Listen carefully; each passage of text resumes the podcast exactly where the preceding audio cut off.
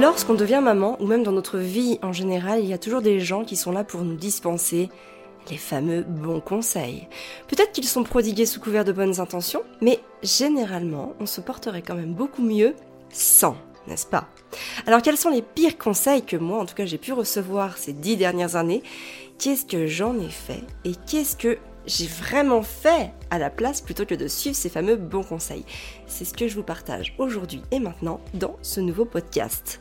Alors bonjour, je suis Amélie, bienvenue sur le podcast qui vous permet de profiter d'un quotidien serein et épanouissant en famille sans vous, épuiser ni vous effondrer, je voulais dire. Depuis 2015, je vous accompagne à aligner la maman et la femme en vous grâce à des prises de conscience alternatives et à des concepts simples à mettre en place. Si vous appréciez ce podcast, je sais que c'est le moment critique, mais c'est la, meilleure façon en tout cas de le soutenir et de me soutenir, c'est de lui mettre une note de 5 étoiles sur la plateforme de podcast que vous utilisez. Je sais, je sais, je sais à quel point c'est galère, mais c'est vraiment super important pour moi parce que ça donne beaucoup plus de visibilité à ce podcast. Sans transition, je passe par le premier super bon conseil que j'ai pu recevoir. Fais les choses dans la mesure.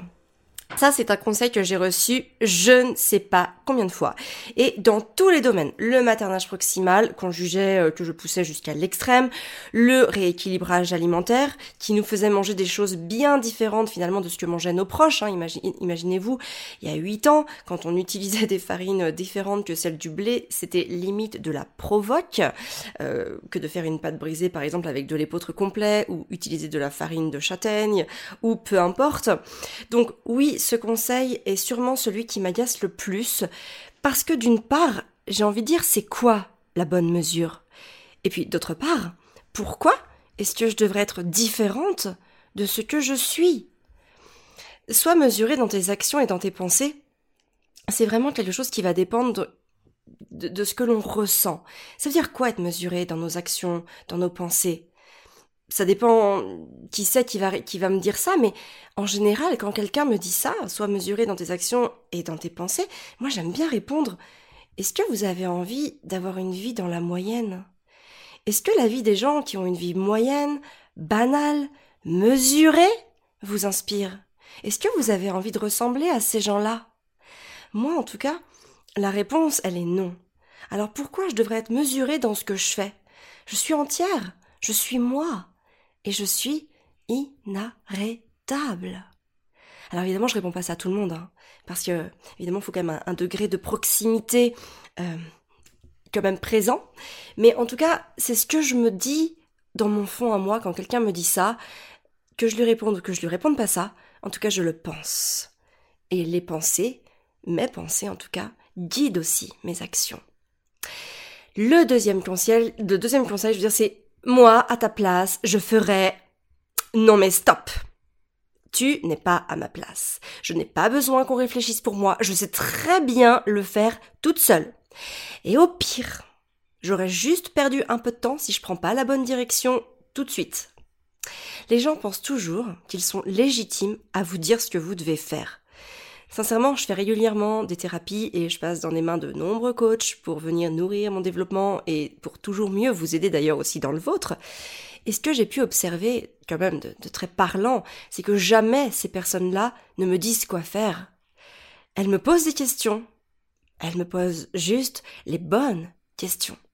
Et ensuite, c'est à moi de trouver les réponses. Donc si un jour vous êtes amené à aider un proche, posez-lui plutôt des questions plutôt que de lui dire quoi faire. Et si jamais on commence à me dire ça, par exemple, si, si la conversation commence, ah oui, alors moi, à ta place, je ferais, eh ben, je vais chercher à plier la conversation plus vite. Parce que ça sert à rien de continuer là-dedans. On va pas être dans un rapport euh, équitable, on va pas être dans un rapport sain. Je me fiche en fait de savoir ce qu'elle ferait à ma place. Elle n'est pas moi, elle n'est pas, elle a pas ma vie, elle a pas mes problématiques, elle a pas mes contraintes, elle a pas mes habitudes, elle a pas mes croyances. Elle n'a pas mes, mes, limites, elle n'a pas mes schémas automatiques, elle n'a pas mes remises en question, ni, ni, mon développement. Donc c'est pas possible, ça ne marchera pas dans ce système. Il faut refuser ça en bloc. Vous ne devez pas laisser les gens vous dire ce que vous devriez faire. Et ça, c'est existentiel. Le troisième conseil, c'est attention, tu vas le regretter. Alors c'est un petit peu dans la même veine que le moi à ta place je ferais, sauf que là on a un gros gros effet moralisateur. Non mais c'est vrai. Qu'est-ce qui peut bien faire, enfin qu'est-ce que ça peut bien faire à cette personne que je regrette ce que je vais faire? Et, puis aussi, comment est-ce qu'il peut savoir que je vais le regretter? Est-ce qu'il a reçu un message du futur pour en être sûr? Hein, C'est important aussi de se poser ces questions-là. C'est moi, je, trouve que c'est plutôt le meilleur conseil pour venir pourrir et arrêter vos projets. Plus on va vous dire ça, plus vous allez vous arrêter avant même d'avoir commencé. Et, finalement, celui-là, ce conseil-là, c'est un truc qu'on m'a sorti tous les jours, ou presque en tout cas, quand j'ai quitté mon job en CDI pour devenir entrepreneuse en 2009. Honnêtement, en toute transparence, en toute sincérité, est-ce que je regrette ma vie de salarié? À votre avis? Hein? Évidemment que non. Même avec toutes les galères que j'ai vécues, je recommencerai absolument tout pareil. Vous savez, il vaut toujours mieux oser tenter le coup que de se demander toute sa vie ce qui serait arrivé si vous aviez osé essayer. Le quatrième super bon conseil, c'est arrête de te poser trop de questions. Ah, là aussi, là aussi, il y a du level. Hein. Si on se pose pas de questions, comment est-ce qu'on va pouvoir se remettre en question? C'est quand même justement le but premier, le but ultime du questionnement. Celui de s'inscrire durablement dans une démarche de développement et d'amélioration. Alors, si les autres ne veulent pas se poser de questions parce qu'ils ont peur des réponses, ben, j'ai envie de dire ça leur appartient.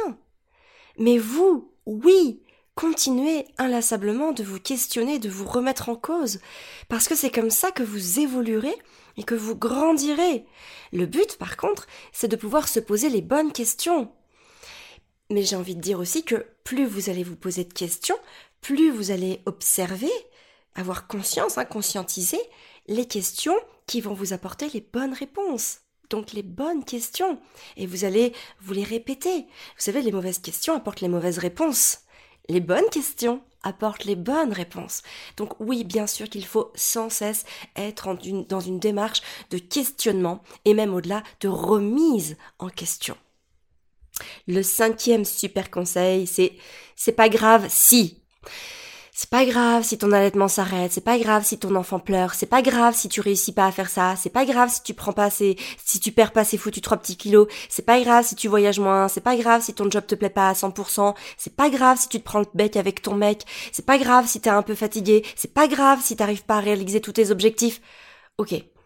C'est peut-être pas grave, mais est-ce que ces gens-là, tous ceux-là qui me disent non mais c'est pas grave, c'est pas grave, est-ce que eux, ils seront là pour me ramasser à la petite cuillère parce que ça aurait été tellement grave que j'arriverais même pas à m'en remettre toute seule. Alors oui, si j'arrive pas à faire des choses, eh ben oui, c'est grave pour moi. Parce que si c'était pas grave, ben je me le dirais pas, ça me traverserait même pas l'esprit, je me prendrais même pas la tête pour ça. Donc peut-être que c'est pas grave pour eux, mais si pour vous c'est grave, alors agissez en conséquence. Vous vous souvenez, quand on, quand on était petit, et peut-être que même si vous êtes parent, des fois vous tombez dans, dans ce que j'appellerais quand même un, petit peu ce travers. Un enfant qui va tomber de vélo, un enfant qui, qui, voilà, qui va tomber même tout seul, ou qui va se, se faire pipi dessus, ou, euh, qui, je sais pas, qui va s'égratiner, qui va se faire mal, peu importe. Il va se mettre à pleurer à chaudes larmes, alors que finalement, ce qu'il a, en vrai, pour un adulte, c'est vrai qu'on pourrait qualifier ça de bon bah ça va, c'est pas grave, hein, y a pas mort d'homme. Mais finalement, le, conseil que je peux vous donner, c'est essayer de ravaler votre c'est pas grave, parce qu'en vrai, pour lui, à cet instant, c'est sûrement très grave. Et en fait, si les gens pleurent, si les gens crient, si les gens sont tristes, si les gens sont frustrés, si les gens, euh, voilà, vivent mal quelque chose, alors oui, c'est grave pour eux. Peut-être que ça ne l'est pas pour vous, de votre point de vue, mais pour eux, c'est très grave. Donc, venez pas leur dire euh, quelque chose qui rentre en contradiction avec leurs sentiments, leurs perceptions et leurs émotions. Parce que vous ne les aidez pas à ce moment-là. Et si on vous le dit, n'en tenez pas compte. Pensez juste à ce que vous ressentez et connectez-vous à votre émotion la plus profonde à ce moment-là. Le sixième bon conseil, c'est pense à tous ces gens qui ne mangent pas à leur faim, ont des jobs dont personne ne voudrait, ne voient leur enfant qu'une heure par jour, ne voyagent pas, n'ont pas assez d'argent pour subvenir à leurs besoins, moi, j'ai juste envie de dire quand j'entends ça, non mais c'est quoi ce concept de se comparer toujours au pire? Mon objectif, il est devant moi, toujours devant moi, jamais derrière moi. Mon objectif dans la vie, c'est pas d'avoir plus que ceux qui n'ont rien. Parce que, alors même que ceux qui prodiguent ces conseils, finalement, ils sont concernés par leurs propres conseils, leurs propres faux conseils, j'ai envie de dire. Donc moi, mon objectif, et je veux que ce soit le vôtre aussi, c'est de vivre la vie qui vous inspire. Et ce qui est magique, c'est que plus vous allez vivre la vie qui vous inspire, qui vous inspire, plus vous allez pouvoir donner, offrir et partager à ceux qui ont besoin de vous. Et tout autant que nous sommes, nous pouvons faire ça. C'est en notre pouvoir. C'est en nous. Mais il faut pas écouter toutes ces choses qui nous disent regarde les autres, ceux qui n'ont pas, donc mesure ta chance. C'est pas une question de chance. La chance, ça n'existe pas. Il y a uniquement les opportunités et donc les conséquences que ça vient créer, les opportunités que vous avez saisies, les opportunités que vous avez créées et toutes les conséquences que ça vous a apportées. Le septième bon conseil, et le dernier, c'est ne viens pas pleurer après, hein. Ok, bah vous savez quoi, si quelqu'un vous dit ça, bah dites-vous simplement ou dites-lui simplement que vous trouverez quelqu'un de plus empathique et de plus compassionnel aussi pour accueillir votre peine, votre frustration ou votre gros chagrin. Et c'est peut-être le meilleur conseil, finalement. Parce que, est-ce qu'une personne qui vous dit ça mérite d'être dans votre cercle d'amis proches, dans votre cercle de proches tout simplement, ou en tout cas dans votre cercle de confiance C'est ça la vraie question. Et surtout, vous savez, en dehors de tout ça, si vous voulez vraiment aider une personne, demandez-lui de quelle manière vous pouvez lui être utile. Et à l'inverse, si c'est une personne qui attend de l'aide de votre part, demandez-lui toujours comment vous pouvez l'aider, au lieu de vous lancer dans des conseils Alors si ce podcast vous a plu, je vous conseille d'aller écouter les épisodes 10 et 11 euh, des 7 et 14 mai 2020 sur les 10 habitudes des gens malheureux et les 10 habitudes des gens heureux. Ça rentre tout à fait dans la lignée de ce podcast. Je vous invite aussi à rejoindre ma communauté sur mes réseaux sociaux, Instagram, Facebook, YouTube. Vous me retrouvez sous le nom de Amélie Cosno ou de Famille Épanouie, peu importe. Moi, je vous donne rendez-vous mardi prochain pour un nouveau podcast. Merci de m'avoir écouté, merci pour votre confiance. Si vous aimez ce podcast, n'hésitez pas à le noter et à mettre un commentaire sur ce qu'il vous apporte. Vraiment, vraiment, vraiment, je ne le répéterai jamais assez, mais c'est le meilleur moyen de soutenir et d'encourager mon travail. Merci beaucoup, merci à vous. Prenez soin de vous et de vos enfants.